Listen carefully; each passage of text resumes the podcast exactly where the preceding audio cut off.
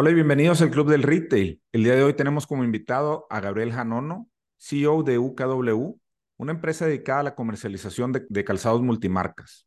UKW tiene presencia tanto en tiendas físicas como en e-commerce y a través de marketplaces en México. Gabriel, bienvenido al Club del Retail. Hola Mauricio, gracias por la invitación. La verdad es este, un privilegio estar en este podcast. He escuchado algunos y, se me hace diferente a muchos más que hay la verdad que los temas que tocan son muy diferentes y, la gente con la que platican, la verdad, tiene mucho conocimiento del, de todos los temas del retail y siento que es muy necesario eh, alguien que está en, en este mercado escuchar todos los podcasts sin, sin duda, o sea, sin que se echen todos uno por uno, lo recomiendo muchísimo. Muchísimas gracias, Gabriel. Sabes que eh, es la primera vez que, platico con alguien enfocado en la parte de outlet, como en el caso de ustedes en UKW. Entonces, bueno, tenía muchas ganas de platicar contigo, conocer un poco más de tu historia. Y si te parece bien, nos arrancamos. Platícame un poco eh, cómo nace la idea de UKW y por qué especializarse en este segmento del, del outlet dentro de la industria retail. Sí, mira, como bien mencionas, que es la primera vez que te toca hablar con alguien que está en outlet, es por lo mismo que empezamos nosotros. Y ahorita vas a entender un poquito. Nosotros eh, al principio nos empezamos dedicándonos a calzado, pero, uh, pero como B2B, este, no éramos retail. Eh, nosotros teníamos una marca española de tacones de mujer y calzado de vestir, eh, que se llama Jeffrey Campbell.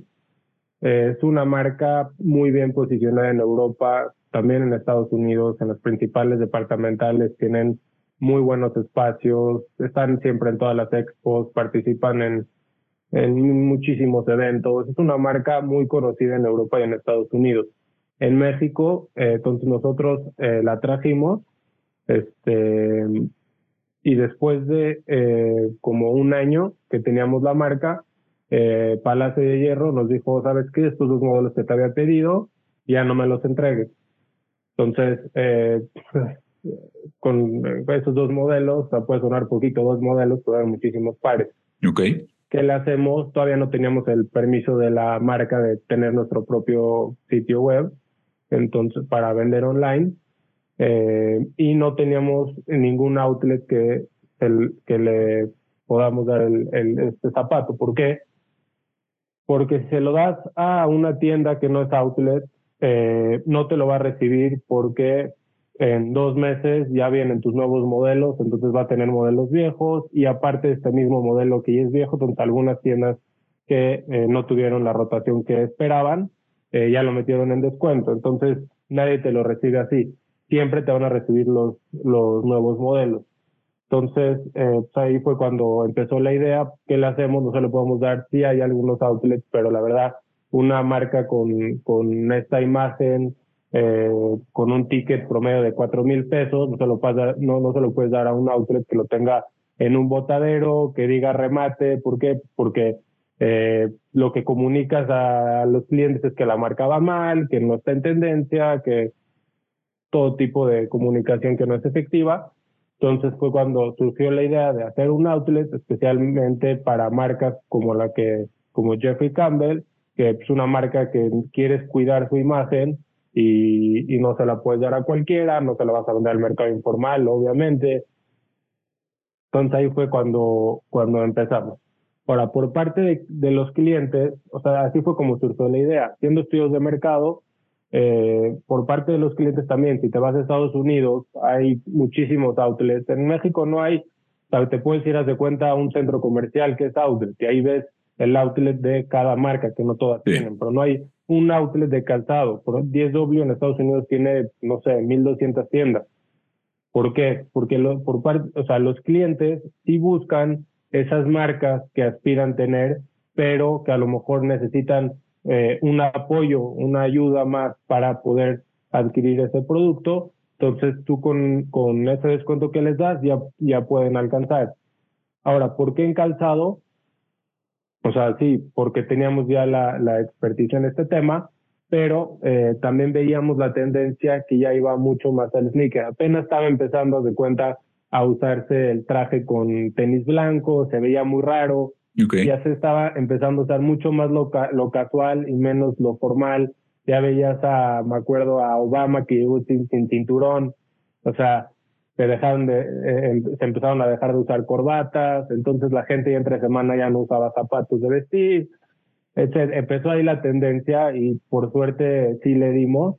Y si te fijas hoy en día, o sea, ¿cuáles han sido los mejores años de Inditex cuando pasó a ser el más rico del mundo en dueño?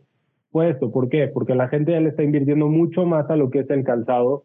¿Por qué? Porque te ofrece comodidad, porque es tendencia, la moda, tiene más este, historia los, los tenis que comprar eh, una playera Polo Ralph Lauren con el caballo que te cuesta 100 dólares. Prefieres comprarte una en Zara, una en Chanel, Máximo, Máximo Duty, pero eh, todas, todas esas marcas que decían en grande, eh, Aeropostal, Náutica, eso en Estados Unidos se fueron para abajo. Inditex se fue para arriba, ¿por qué? Porque todos le empezaron a invertir más a lo que es el calzado, empezó muchísimo la tendencia, ya sabes, toda, toda la historia de cada marca. Hoy en día un lanzamiento de Nike o de Adidas, puedes decir, ah, está padre, sí, pues supieras todo lo que hay atrás. Sea, este lo lanzaron porque en los 70 empezó y ganó un eh, un atleta una competencia, etcétera, y le van haciendo cambios. Entonces, eh, por la tendencia y por toda la historia, este, es por lo que se empezó a usar mucho más el sneaker, que si harías lo mismo que la ropa en tus tenis, si te compras unos, haz de cuenta en Tara, que te cuestan 800 pesos, eh, después de un mes ya no sirven, eh, estás incómodo todo el día. Si te pones unos buenos que te cuesten dos mil pesos, eh, de cualquier marca. Es unos, son unos tenis que te pueden durar años, que va a estar mucho más cómodo, tu pisada.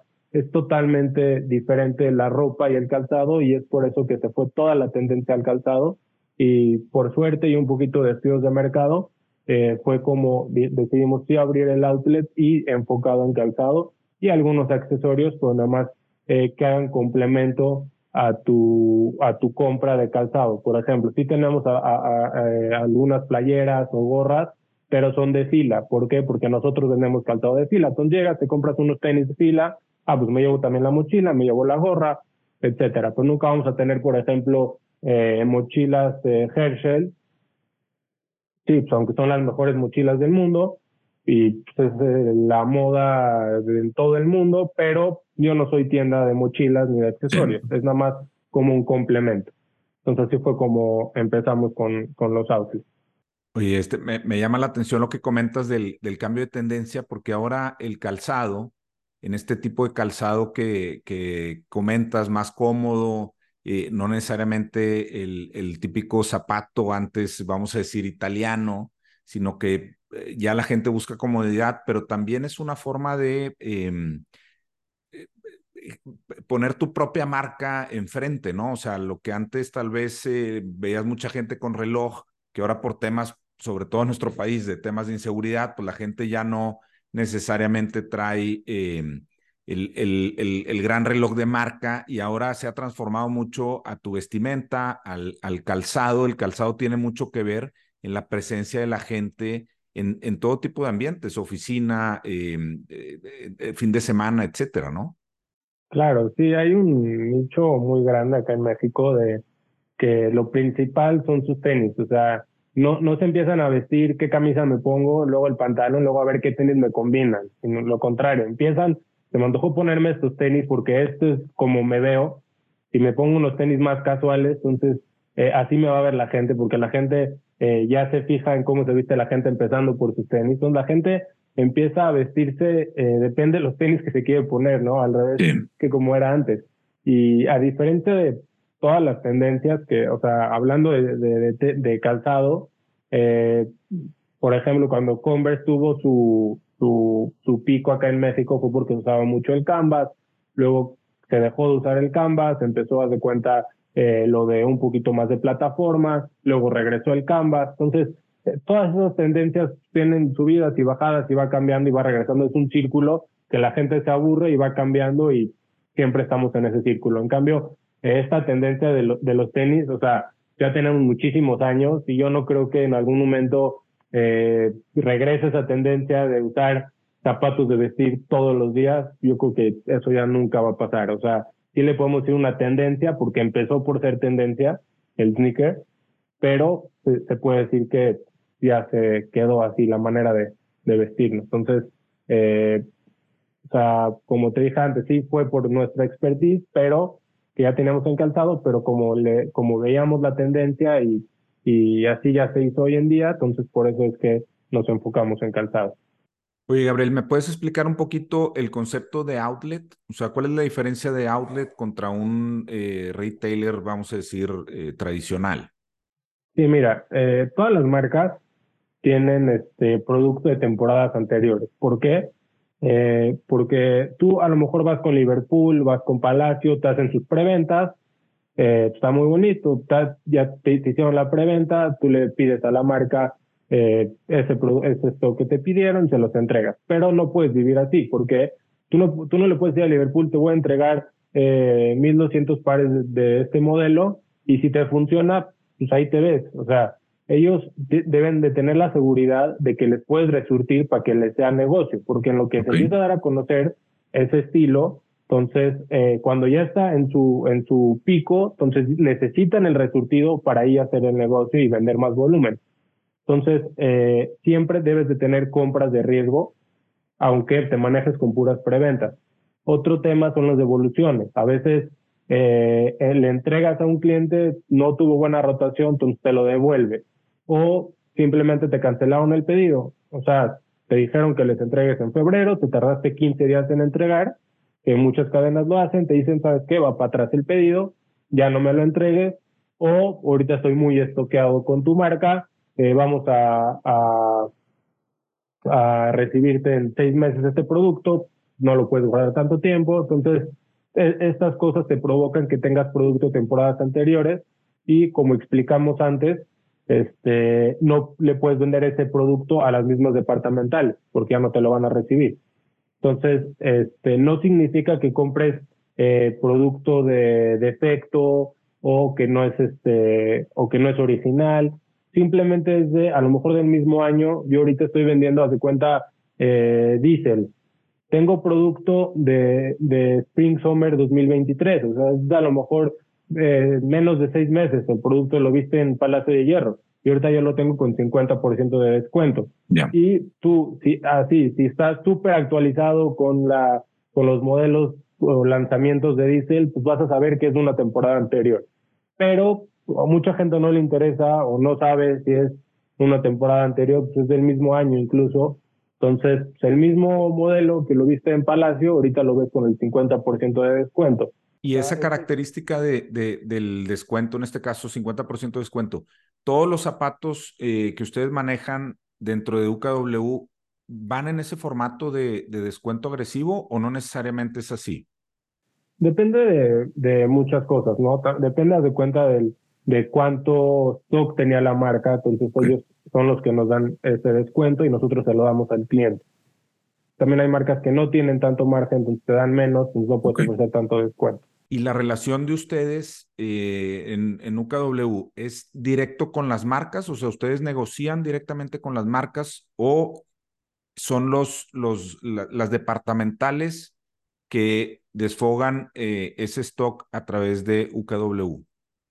No, sí, en algún momento llegué a platicar con, con, con una persona de, de Palacio Hierro Outlet que pues, para ver si podíamos llegar a, a algo que nos convenga a los dos, ¿no? Que me ofrezca producto, pero el tema es que, que si es el outlet del outlet y es producto que va a estar muy picado o que ya va a tener sí, un poquito de defecto y no es lo que queremos ofrecer. Nosotros siempre tenemos bien entallados. A nosotros lo que queremos eh, transmitir es que vas a tener una experiencia de compra como si estarías en una tienda departamental. La única diferencia es el precio, pero toda la experiencia de compra eh, es la misma. Entonces, eh, sí, nosotros le compramos directo a las marcas eh, su overstock que tengan de temporadas pasadas y nosotros lo vendemos con ese descuento extra que nos dan.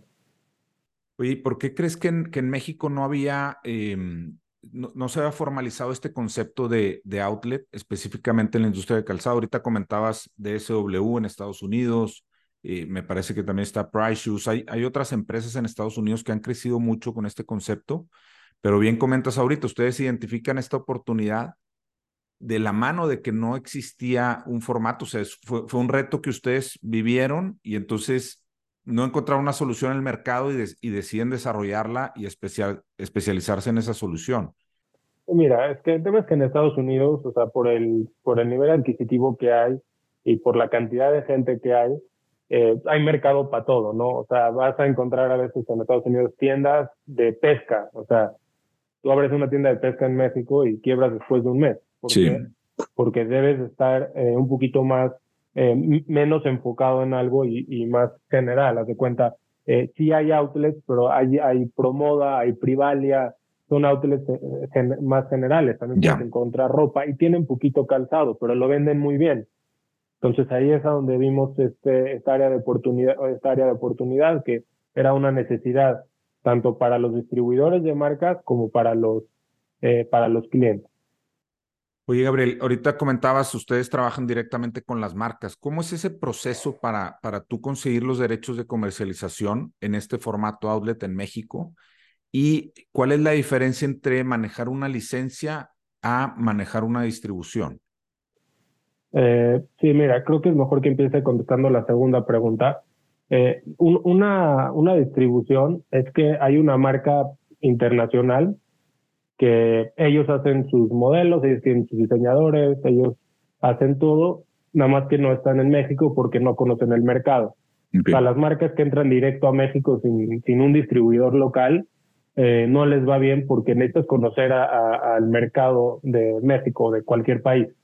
Eh, entonces, eso es, esa es una distribución. Haces un contrato, firmas eh, dos años, luego cinco años, luego acaban extendiendo más, y tú lo único que haces es este, eh, le, les compras el producto a ellos, te lo venden más caro, o sea, ellos le ganan al producto, pero no te cobran, haz de cuenta, un fin mensual que le tengas que pagar tanto, sino que ellos le ganan al producto, obvio le ganan muy poquito, pues porque tú todavía lo vas a, a vender a la departamental, y tienes que hacer eh, marketing, tienes que hacer tu página de internet, tus redes sociales, esa es distribución. Licencia, este, ah, perdón, y de, eh, distribución hay, hay otra manera que, que es nada más como que manejan la operación.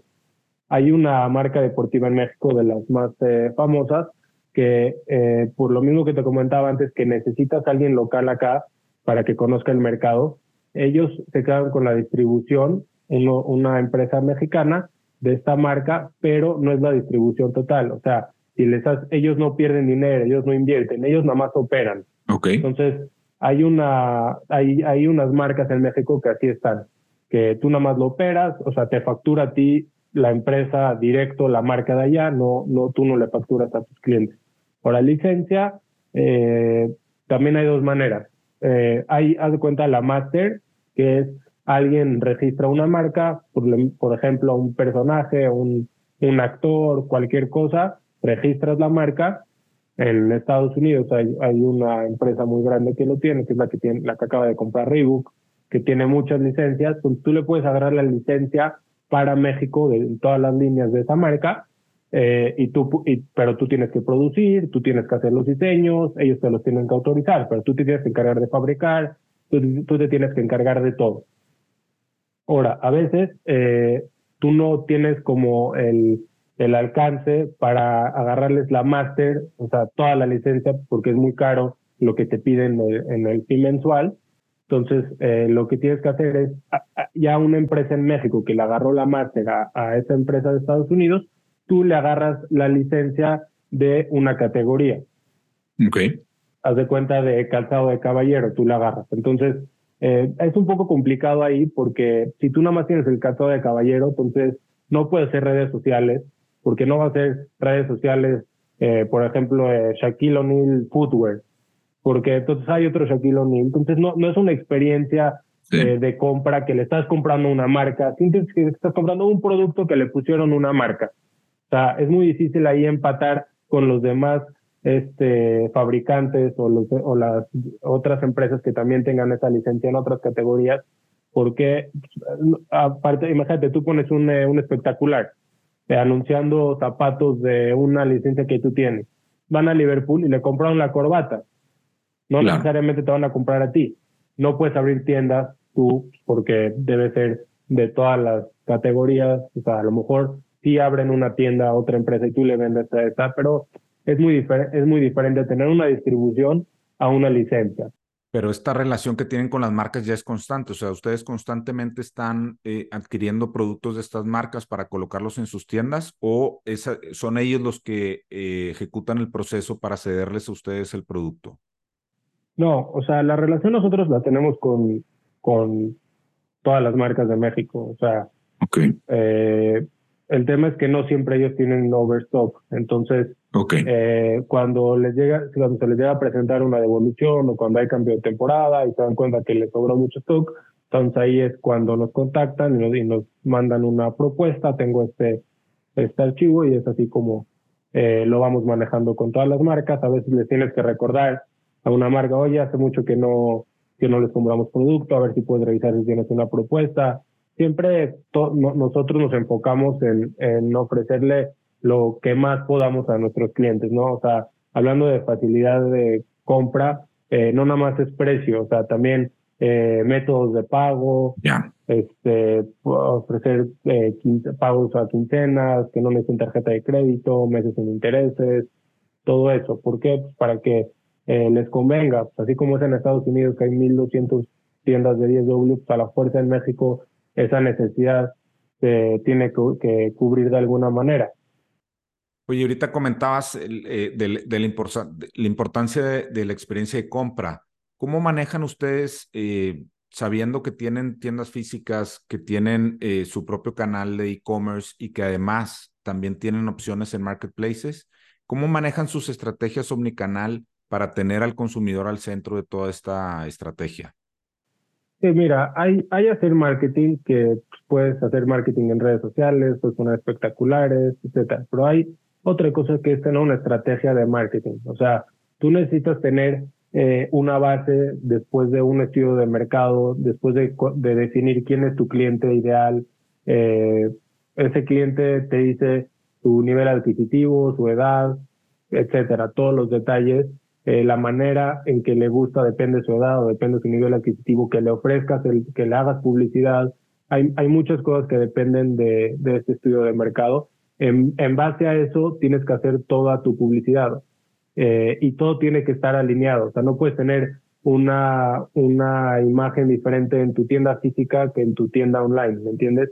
O sea, no puedes en tu tienda física hacerla eh, de mármol y madera y tu tienda online que se da mucho descuento o, al revés, o sea, o tenerla todo aventado en tu tienda física y en tu, en tu online tenerla como si fuera un palacio de hierro. O sea, todo tiene que estar alineado, tu, tu tienda física con tu tienda online, incluso marketplaces, los banners o cómo haces las publicaciones, que no se vea eh, como si fueras un revendedor, eh, toda tu publicidad, ya sea digital, ya sea física, tus redes sociales, todo tiene que estar bien alineado para que para que te ubiquen. O sea, si ves un espectacular, a veces no necesitas ver eh, de quién es para entender qué marca lo hizo. Oye, ¿y cuáles son los principales retos que enfrentan al, manejar esta variedad de opciones para el cliente? Es decir, tengo la posibilidad de comprar en tiendas físicas, pero también tengo la posibilidad de comprar digital a través del e-commerce o localizarlos en, en, en, los marketplaces. ¿Qué retos enfrentas en cada una de estas em, posibilidades? Sí, mira, como retailer es un poco, es, es muy diferente eh, vender online que en tiendas físicas, porque online atacas a 120 millones de personas que hay en México. Eh, tiendas físicas, pues es nada más atacas a los que están pasando por afuera de tu tienda. Cada una tiene sus, sus, eh, sus plus o sus contras. Eh, por ejemplo, hablando de online, tienes que llegar a todos o sea, no, no sabes exactamente qué es lo que está buscando cada quien. Si, por ejemplo, si vas a Coppel, eh, a lo mejor vas a ver tres, cuatro modelos de fila en, en una tienda física. Si te metes a su página, vas a ver 20. ¿Por qué? Porque no está enfocado a un tipo de cliente como si fuera una tienda física que ya fueron a buscarte porque te quieren comprar esa marca a ese precio. Entonces tú nada más lo que le tienes que decir, ve, tengo estos tres modelos, a buen precio, están bonitos, buena calidad y ya te lo compran. Es muy diferente. Un marketplace a lo mejor se parece un poco más a, a tienda física, que el tráfico ya lo tiene. Ok. El, tráfico ya lo tienes, la gente se mete al marketplace. Es nada más eh, ganar a la competencia, como en una tienda física. El tráfico, la gente ya pasa por afuera de tu tienda. Pero online, si no, si no tienes una buena estrategia, si no eh, le metes publicidad, marketing digital, eh, es como si tienes tu tienda cerrada, nadie se va a meter. Y ahí es un poco complicado porque también no puedes tener eh, puros usuarios que entraron por pautas porque tu margen te, te va al piso. Entonces, también es complicado mantener tu, los usuarios que se meten a, tu página de manera orgánica, eh, tener bien todas las descripciones, posicionar bien tu, tu SEO, todo eso es la diferencia de una tienda online o tienda física. Oye, los marketplaces eh, donde ustedes tienen muy, muy buena presencia y, han ejecutado muy bien ese canal, cuando tú entras a un marketplace, sucede lo mismo que, que vamos a decir, el e-commerce, donde tú tienes que buscar posicionarte dependiendo de, palabras clave, etcétera? O sea, ¿es, es una especie de, de, SEO que manejas dentro del marketplace? Sí, claro, en todos los marketplaces hay publicidad este, como si estuvieras adentro de Google, o sea, puedes meterle publicidad eh, por cómo busca la gente o cuando busca algo que aparezca su primero, todo hay publicidad dentro del marketplace, pero es diferente porque ya están adentro de esa tienda. En tu página ni siquiera te meten si no metes publicidad. Claro. Y en la parte de tiendas físicas, eh, ¿cómo, cómo manejan ustedes la selección de nuevas ubicaciones? O sea, ¿cómo, cómo han decidido dónde ir em, abriendo nuevas tiendas? Mira, hablando de nosotros somos outlet, es un poco más limitado eh, estas opciones que tienes para abrir, porque lo mejor es siempre abrir en centros comerciales que sean enfocados en outlets, porque la gente que va es lo que está buscando, ¿no? Eh, nada más una vez nos ha pasado que estamos, que estamos, que, no, que abrimos en un centro comercial que no era outlet. Eh, incluso Promoda no decía, había un Promoda ahí, pero no lo dejaban poner eh, outlet multimarcas, como dicen todas sus demás tiendas. Ok. Eh, ya nosotros ahí le fuimos negociando y al final a nosotros sí nos habían dejado poner normal otra marca, UPW Outlet. Eh, y luego ellos ya también pusieron outlet cuando, cuando vieron que nosotros pusimos. Pero eh, sí, estamos un poquito más limitados que, como, que otras marcas que no son outlets, que tienes muchísimos centros comerciales en México. Hablando de estos centros comerciales que tenemos opciones para, para abrir, hay, hay dos tipos de, centros comerciales. Hay unos malls que son eh, eh, especializados en, en que la gente va a ir a comprar, que no están a lo mejor muy cerca de donde vive la gente, a lo mejor no tiene tanto entretenimiento, no tiene ferias, no tiene muchísimas actividades dentro del, centro comercial. Y hay otros que, haz de cuenta, eh, Punta Norte o Lerma, son outlets que no tienes mucho que hacer más que comprar y no están cerca de donde vives. Entonces, toda la gente que va ahí va a comprar y de hecho, esos son mejores. Pero si te vas a otros centros comerciales nuevos que están abriendo, eh, hay uno en Pachuca, en Puebla, que tienen hasta feria, tienen go-karts, patinaje, boliche, tienen de todo. Tú pensarías, ah, pues está buenísimo porque tiene muchísimo tráfico. Pero no, pues es tráfico que no es eficiente, porque la gente va ahí porque está aburrido en su casa o porque tiene calor y hay aire acondicionado. Entonces vas a tener mucho tráfico, pero pues, mejor pon un espectacular en vez de poner una tienda y te sale más barato, porque esa gente no es la que compra. Entonces es mucho mejor entrar en estos centros comerciales que están especializados, enfocados en que la gente compra. Y, y como te decía antes, o sea, si ya tienes una estrategia de marketing, si ya conoces a tu cliente, este, también sabes en dónde tienes que abrir. O sea, si eh, en un lugar en donde el nivel adquisitivo es menor, entonces ahí no vas a abrir, eh, etcétera, ¿no? Obvio tienes que escuchar al cliente. Muchas veces nos dicen, ¿y cuándo en Monterrey? ¿Cuándo en, en, en Puebla? Entonces ahí es a donde, a donde tienes que abrir. Eh, no, no es recomendable para nada buscar centros comerciales que sean baratas las rentas porque te acaba saliendo más caro porque no vendes.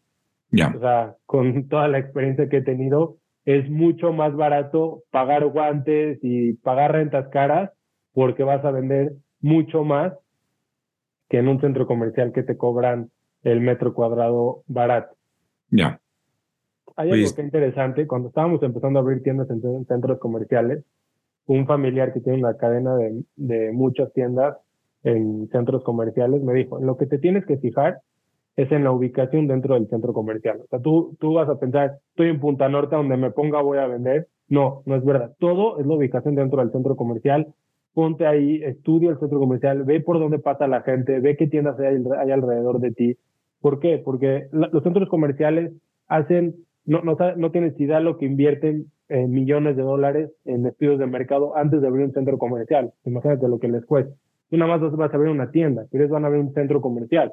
Entonces, si ellos ya, ya abrieron ahí el centro comercial, es porque sí, eh, es porque ya hicieron un, estudio de mercado y está, está atinado, no es nada más así al azar a dónde lo van a abrir. Ahora, el chiste es tú, que la gente ya está yendo a ese centro comercial, cómo hacerle para que sí entren a tu tienda, que eso es este, la, la ubicación. Obviamente también tienes que tomar en cuenta que si es tu segunda tienda, no la vas a abrir en el norte. Tienes que irte expandiendo eh, poco a poco, como haz de cuenta Calzapato o Elite Locker, a lo mejor no los conoces. Calzapato tienen, no sé, a lo mejor 200 tiendas, ellos son de Culiacán. En esa zona tienen 200 tiendas. ¿Por qué? Porque se, tienes que expandir poco a poco. Elite Locker, que es en el sur, también tienen unas 150 tiendas. No las conoces, ¿por qué? Porque se especializan en su zona. Ahí son buenos, la gente ahí los conoce, entonces siempre lo más recomendable es ir creciendo poco a poco y no irte, eh, estás en la Ciudad de México y luego abres en el norte y luego en el sur, sino mejor especializarte en donde conoces a tus clientes, donde es más barata eh, la logística, más eficiente, puede ser traspasos más rápidos y esa es la mejor manera de ir abriendo tiendas. Oye, ¿y en los marketplaces eh, sucede algo similar, donde hay marketplaces más especializados en, en ciertos productos o, o, en el marketplace ahí sí es, eh, vamos, más, más general de que todos van con esa idea de comprar? Eh, sí, mira, hay, hay, diferentes marketplaces. Hay marketplaces que empezaron siendo marketplace y siempre van a ser marketplace, como es Mercado Libre y Amazon. Ajá. Y hay e-commerce que, los hicieron marketplace, como es que a lo mejor la gente ni sabe qué es marketplace y por eso venden bien. Por ejemplo, eh, Liverpool, que ellos también tienen Suburbia, que también es marketplace. Eh, eh, Carso, que empezaron con Claro Shop, pero luego también Sears lo hicieron marketplace y Sanborn ya lo van a hacer marketplace. Walmart, Electra, Coppel, todos esos días son marketplace y es muy diferente. ¿Por qué? Porque en, Mercado Libre puedes vender lo que tú quieras. Entonces es un mercado, eh, llegan a todo el mundo, son locales, saben perfecto cómo hacer marketing, puedes vender lo que quieras. Eh, el chiste es ser competitivo. En, en, un e-commerce que lo hizo en Marketplace es muy diferente porque tú no vas a vender una, e, o sí, a lo mejor sí lo vas a vender, pero mucho menos vas a vender eh, unos tenis en una tienda que lo que mejor vende son motos. O sea, y aparte es diferente porque esas tiendas prefieren vender el producto que ellos tienen que vender el que tú tienes. Entonces nunca te van a poner tus publicaciones hasta arriba. Ya. Eh, o hasta que se les acabe su producto, entonces vas a empezar a vender tú. Pero es totalmente diferente estos dos tipos de marketplace. Oye, Gabriel, tienes más de 10 años en, de, de experiencia en la industria retail. ¿Cómo has visto la evolución en los últimos, vamos a decir, cinco años? Y qué ves para los próximos cinco años? Eh, mira, hablando de retail, creo que está cambiando mucho. No, no sé si, si, has escuchado de la estrategia que, que usó Nike hace como dos años.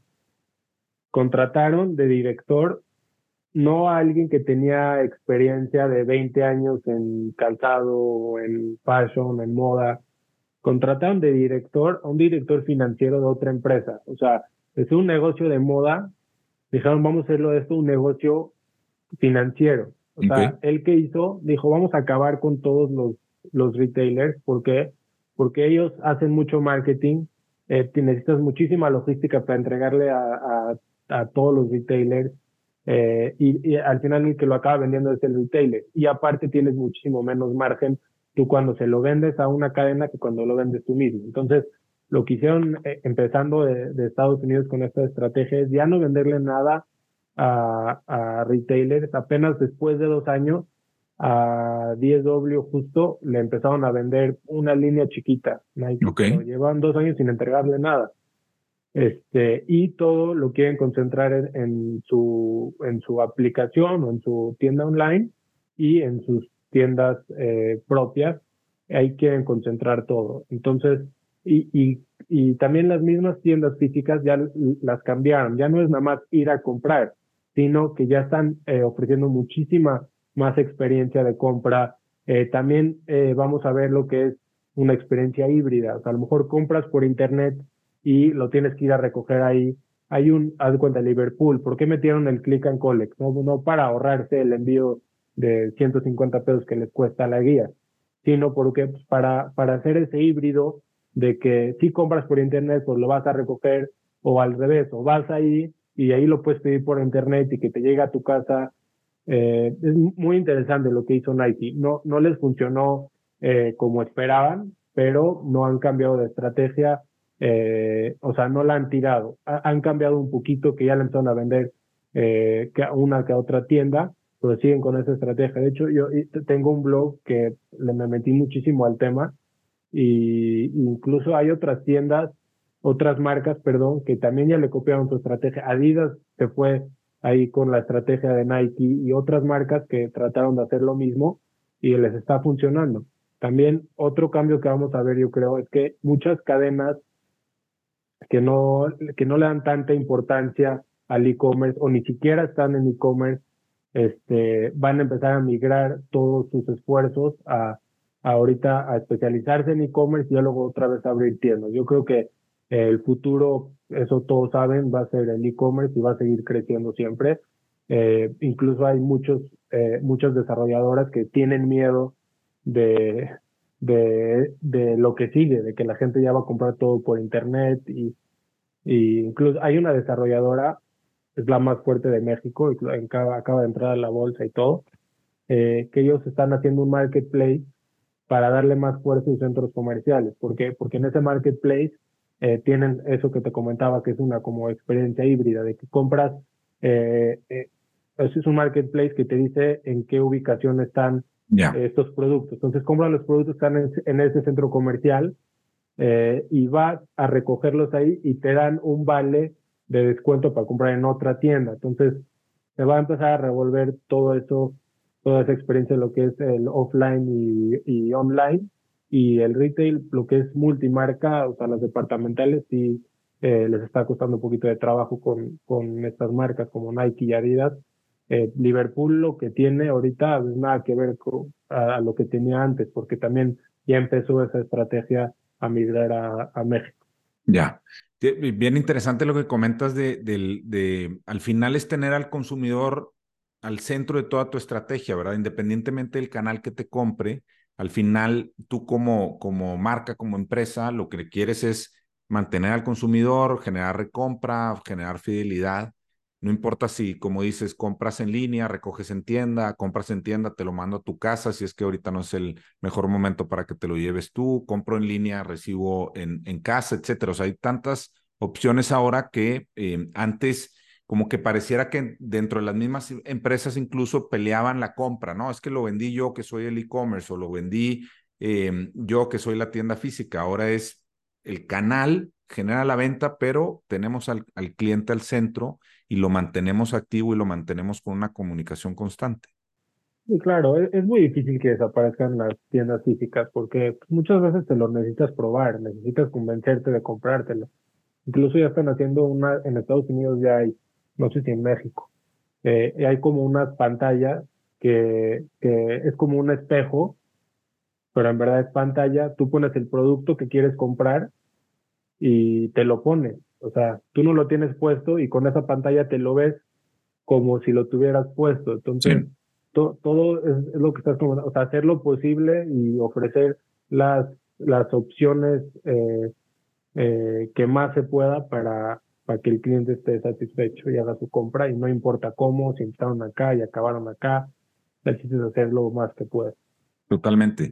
Gabriel, para ir cerrando, ¿alguna herramienta que utilices tú en tu día a día que nos puedas recomendar? Sí, mira, a lo mejor vas a pensar que te voy a decir alguna herramienta de inteligencia artificial, ¿no?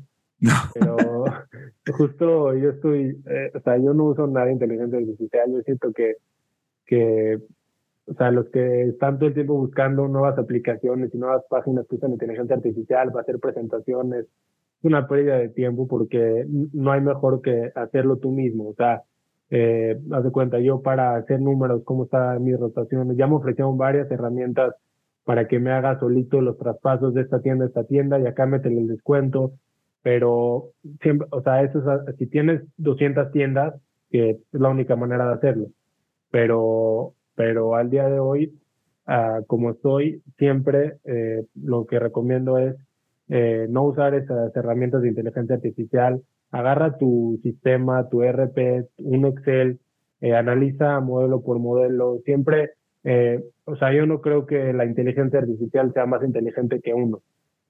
Entonces, eh, siempre a mí me gusta eh, hacer mejor Excel, basarte en tu RP, hacer números, si vas a hacer un estudio de mercado, eh, hacerlos presenciales, eh, irte, si yo quiero buscar una marca para mi tienda, eh, o para traerla a México y me voy a Liverpool, veo que eh, veo qué modelos tienen, veo el precio, veo si la gente lo busca.